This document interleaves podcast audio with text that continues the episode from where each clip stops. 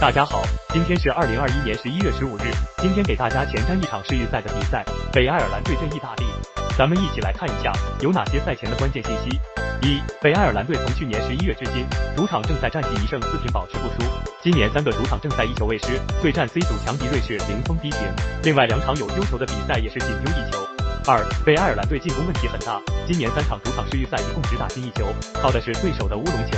最近四场正赛的两个进球，只有一球是自己打进的。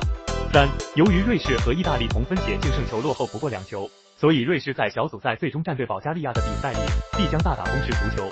而保加利亚已出局，打客场斗志存疑，所以瑞士刷到较多净胜球的可能性是不低的。所以意大利队此番客战北爱尔兰队需要大胜，一球小胜并不保险。四，意大利队最近四场比赛场场进球，一共打进九球。和最近四场只进二球的北爱尔兰队差距明显。另外，最近三场比赛，意大利队的对手都不是善茬，瑞士队、比利时队和西班牙队。而面对弱队立陶宛队，他们主场狂轰五球，尽显进攻端的上限。五，因主力中锋因莫比莱缺阵，所以意大利队在单箭头位置只能启用高中锋贝洛蒂。贝洛蒂在意大利队是稳定替补，近七场国际比赛出场毫无斩获，只能提供一定的支点作用。另外，候补中锋斯卡马卡和拉斯帕多里都比较缺乏国际比赛经验。六，意大利队今年欧洲杯夺冠后，截止目前踢了六场正赛，战绩二胜三平一负，胜率低至百分之三十三点三，还被弱旅保加利亚逼平过。